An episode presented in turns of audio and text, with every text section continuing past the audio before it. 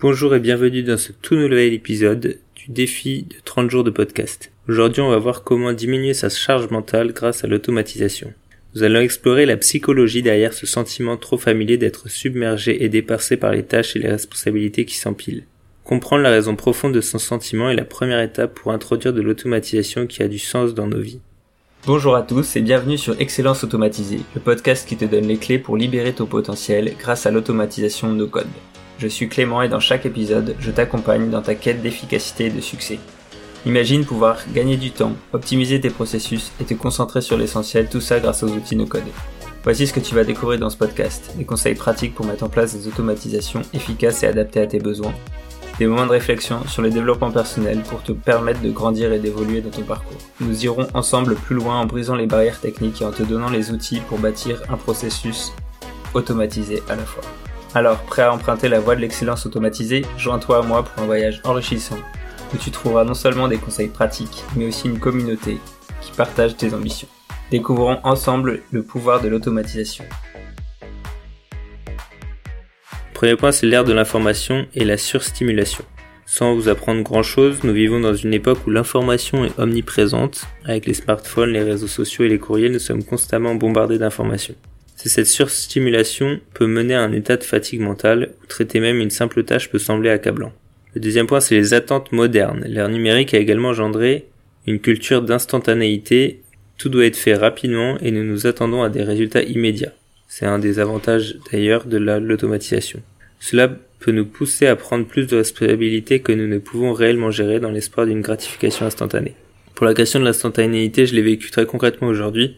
J'avais un rendez-vous pour euh, mon assurance et j'avais plus de batterie sur mon téléphone. La personne a posé plusieurs questions et mon réflexe était évidemment de regarder sur mon téléphone, sauf que j'avais plus de batterie.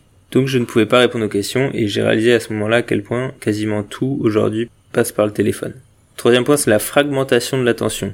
Le multitâche, c'est devenu une norme sociale alors que le cerveau est absolument pas fait pour ça. Nous ne sommes pas faits pour penser à plusieurs tâches en même temps. Chaque fois qu'on change de tâche, on a un coût psychologique, un coup euh, d'énergie, si on peut dire, qui nous rend moins efficaces et augmente notre sentiment de surcharge. Et de cette manière-là, en fait, à chaque fois qu'on est interrompu ou qu'on change de tâche, on met deux fois plus de temps à retrouver le niveau de concentration qu'on avait initialement. On est plus concentré la première fois qu'on commence une tâche que toutes les fois où on recommence la même tâche si jamais on a été interrompu. Comment cela peut nous aider à définir les bonnes automatisations? On a compris quelle était la source du problème avec les différents points précédents, Maintenant, on va voir trois points qui vont nous permettre de guider notre réflexion pour choisir ou non d'automatiser. Le premier point, ça va être de définir les priorités. Pour ça, identifier les tâches qui sont essentielles et celles qui peuvent être déléguées ou automatisées. Si une tâche ne contribue pas directement à vos objectifs principaux, questionnez-vous sur sa nécessité. Une autre question pour distinguer ces deux types de tâches, on peut aussi se demander quelle est la valeur de cette tâche pour mon client. Et quand je dis client, c'est pas forcément le client final de l'entreprise, il peut s'agir d'un client interne ce que vous faites, à qui ça va bénéficier. Si ça bénéficie à, une autre équipe, eh ben l'autre équipe est votre client. Le deuxième point, c'est simplifier le flux d'informations. Automatiser ou éliminer toutes les sources d'informations inutiles.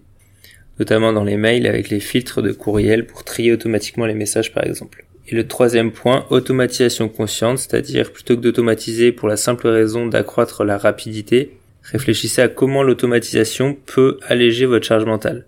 Par exemple, utiliser un outil d'automatisation pour centraliser et organiser vos tâches, pour réduire le sentiment de fragmentation, et ça, ça peut être valable justement dans sa vie de manière générale, pour centraliser les tâches qu'on peut avoir à faire dans son travail, dans des projets perso, dans votre maison, dans vos engagements.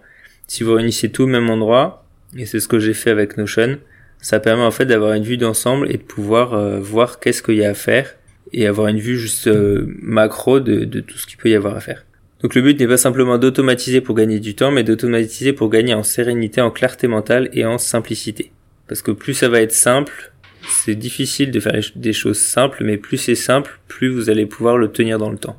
Donc quand on utilise l'automatisation de manière judicieuse, on va pouvoir alléger notre charge mentale, mais aussi créer un espace mental pour ce qui compte vraiment, et se concentrer sur les tâches qui sont les plus créatives, les plus stratégiques, qui demandent donc plus de réflexion.